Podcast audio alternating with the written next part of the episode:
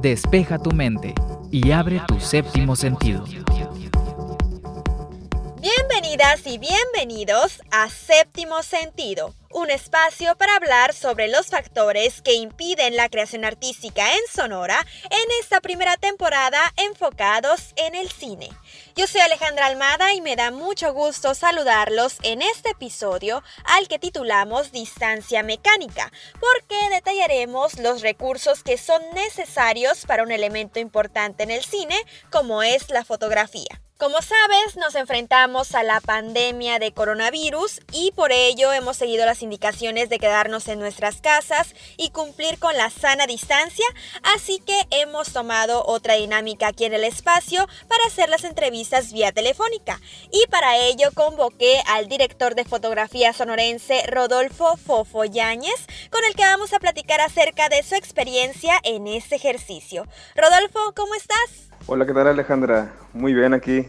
Muchas gracias por invitarme a tu, a tu programa.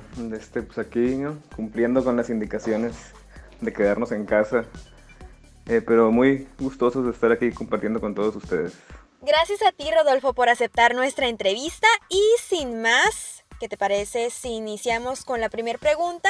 Para que nos des un contexto general de tu trabajo, me gustaría que nos platicaras del primer acercamiento que tuviste al cine, porque tengo entendido que tú estudiaste mercadotecnia, ¿verdad?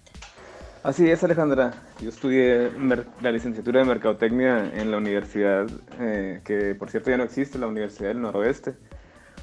Este, y pues mi acercamiento fue algo como muy fortuito, porque a mí siempre me gustó esto, ¿no? De, de andar ahí metido en, grabando y así, pero pues nada, nada profesional, ¿no? O sea, todo así muy, muy empírico, digamos. Eh, yo me llevaba mucho con los de comunicación y pues me metía ahí a sus, a sus ejercicios de, para hacer cortometrajes para la escuela. Y estando así eh, con ellos, eh, tuve la, la, suerte de conocer a un productor que estaba haciendo su preproducción para una película que se llama El viaje de Teo. El productor se llama Luis Urquiza. Ahí lo conocí ahí en la escuela. Él andaba buscando practicantes eh, que para, para, la hora del rodaje ¿no? de su película que iba a ser en, en Nogales y en Sonorita. Pero en la escuela las coordinadoras, pues no, obviamente le dijeron que no, que los alumnos no podían perder eh, un mes de clases por irse a, a, hacer las prácticas en la película esta. Pero pues yo estaba en mi último semestre y tenía, tenía el chance y pues para mí se me hizo algo como muy interesante, ¿no? Entonces yo opté por, por ayudarle en la preproducción y ya a la hora del rodaje eh, me dijo que, que él me ponía en el departamento que yo quisiera aprender, ¿no? Por agradecimiento. Entonces fue así como yo le dije, sabes que a mí me gusta mucho la cámara, me gusta como la foto y así, entonces me llevó con, con el director de fotografía de la película, que era Memo Granillo, un muy, muy buen fotógrafo mexicano.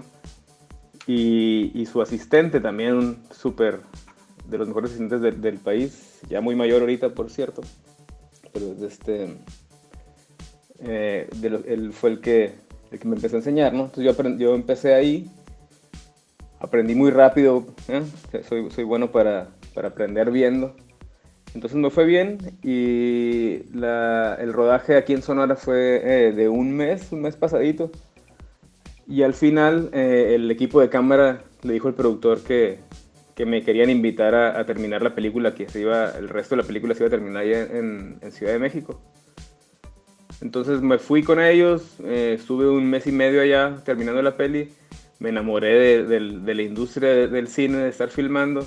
Entonces me regresé a Hermosillo, eh, estuve aquí seis meses y, pues no, ya estando aquí, como ya había probado lo que era estar filmando allá, pues decidí lanzarme a la aventura y me fui, ¿no? O sea, sin, tener nada, pero pues ir a tocar puertas. Tuve la suerte de que el mismo productor eh, eh, iba a volver a filmar otra película y este, con el mismo fotógrafo, el mismo asistente, entonces me cayó como anillo al dedo, ¿no? Llegué, trabajé en esta otra película también y empecé a conocer gente. Entonces, lo que tiene aquí este, las bondades del cine es que si te gusta trabajar y le echas ganas este, y vas aprendiendo, o sea, la gente te, va, te sigue invitando, ¿no? Muy bien, Rodolfo. Creo que con esta respuesta me surgen más preguntas acerca de la fotografía que sé que nos vas a resolver en este espacio. Y de primera mano quisiera saber, ¿alguna vez consideraste estudiar cine? Digo, ya tenías la carrera de mercadotecnia, pero ¿no quisiste un título en esta área? Pues mira, eh, de hecho alguna vez platicando con este productor que te digo, Luis Urquiza, eh, me, dijo que si, que si no me interesaría estudiar, eh, meterme en una escuela de cine, porque en ese momento, cuando recién me fui para allá, tuve mucho contacto con, con el CCC, porque ayudé mucho ahí a, ¿no? trabajos de tesis que hacían los, los alumnos, fui a ayudarlos en la producción, el, mismo productor me conectó con ellos. Y él eh, me, me, hizo esa pregunta, ¿no? Y la verdad es que sí me pasó por la cabeza el, el ¿no? el, el, estudiar, pero eh, pues estando allá teniendo que pagar rentas, eh, ¿no? O sea, el, vivir allá, alimentarte, todo eso, pues no es nada barato, ¿no? Entonces, mm, pues realmente no, no, tenía la oportunidad de, de estar estudiando eh, porque pues tenía que, tenía que ganar dinero para poder pagar mi departamento, para poder pagar mi, mi alimentación.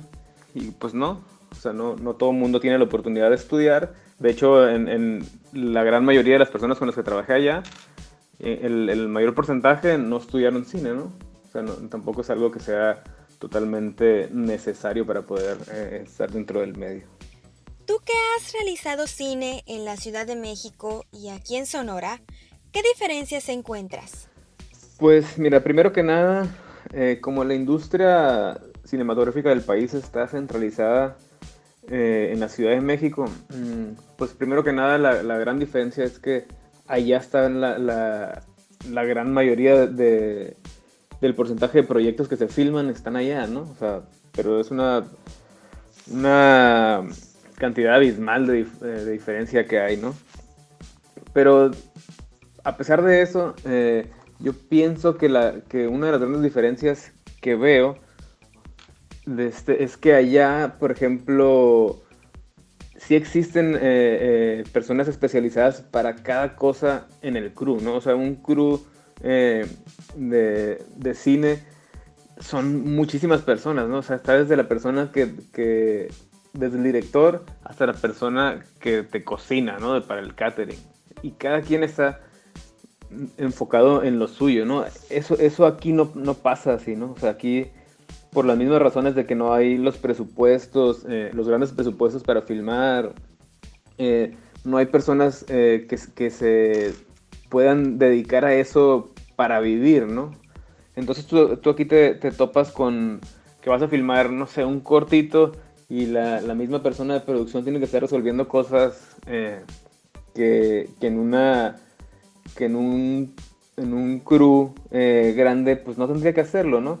Es por eso que allá las cosas funcionan como tal cual como una industria, pues, ¿no? Cada quien hace lo suyo y, todo y todo funciona, ¿no? Y aún así, allá te topas con problemas, ¿no? Imagínate ahora aquí, cuando uno tiene que hacer muchas cosas, pues obviamente siempre van, a pasar cosas, ¿no? Entonces creo que esa es una de las, de las grandes diferencias que yo noto mmm, de, de aquí en Sonora de filmar aquí y filmar allá, ¿no? Además del presupuesto, Rodolfo, que es uno de los factores que modifica las oportunidades en la región, ¿qué otro foco rojo encuentras para la producción y en específico en el área de fotografía? O sea, a final de cuentas creo que la fotografía mm, aquí en, la región, creo que estamos un, un, poco... Mm, como tenemos más ventajas que otros departamentos, ¿no? O sea, siento que, que hay otros departamentos que, que, son, que tienen más, más este, dificultades.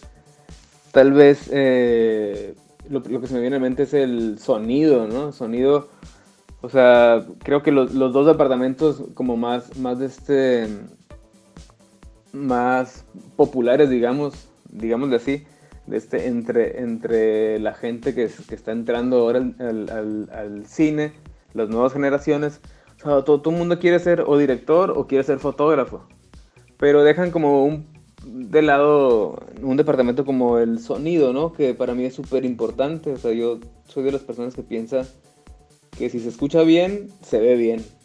O sea, yo soy fotógrafo, pero sé que para que una, una, un proyecto cinematográfico esté completo, pues no nomás es la foto, ¿no? Ni, dirección, o sea, es, algo que tiene que englobar mm, todos los departamentos. Entonces siento más bien que, no, se, están, se está dejando estos, estos departamentos por fuera, ¿no? Como por ejemplo el departamento de arte, o sea, no hay tantas personas aquí que hagan, que hagan arte.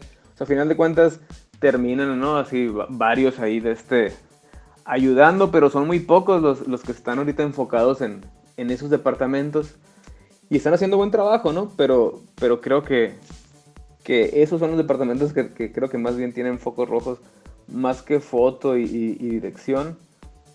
Este, entonces, no, o sea, e, eso también es parte de, de, que como no, no es tal cual ahorita una industria cinematográfica aquí en Sonora, pues hace falta, ¿no? Hace falta ese, tipo de personajes valiosos para, para una producción que se, que se están este, pues no, perdiendo, digamos, oportunidades ahí, ¿no? Para concluir con la entrevista, Rodolfo, y regresándonos al tema central que es la fotografía y tú como creador de esta área, ¿qué propondrías a las nuevas generaciones y al gremio como tal para que esos focos que platicamos hace rato se mejoraran en beneficio del cine sonorense? Pues mi recomendación sería para las nuevas generaciones que se están eh, interesando en formar parte del cine, pues es que no, que sigan, que sigan trabajando en ello, ¿no? Que sigan haciendo sus ejercicios, sigan filmando, sigan haciendo sus historias, que eso es lo más importante, ¿no? O sea, lo más importante en, el cine es tener una historia, ¿no? No tanto qué cámara tienes, qué, qué, equipo tienes para hacerlo. O sea, al final de cuentas, lo que hacemos es contar historias y una buena historia no importa con qué cámara lo vayas a hacer o con qué lo vayas a grabar, pues eso es lo importante, ¿no? Entonces es, es, es eso, o sea, seguir, seguir creando y explorar los diferentes departamentos que existen dentro de un crew, ¿no? O sea, no nomás quedarte en, en este, en, ah, no, yo quiero ser cámara, yo quiero dirigir, o sea, están, hay otros departamentos muy importantes, muy bonitos, que creo que, se pudieran enriquecer teniendo más gente dentro de ellos, ¿no? Entonces creo, creo que ese sería un, de este, uno de mis consejos. Y la otra es que, sigan participando en, en, las convocatorias que se hacen, ¿no? Porque a final de cuentas tenemos la ventaja aquí en Sonora que a pesar de que estamos lejos de ser la, industria que, existe en México, tenemos algunos apoyos, ¿no? Y tenemos esa ventaja sobre otros estados donde no hay absolutamente nada. Entonces hay que aprovecharlos. Hay que seguir aplicando a ellos para poder seguir creando, ¿no?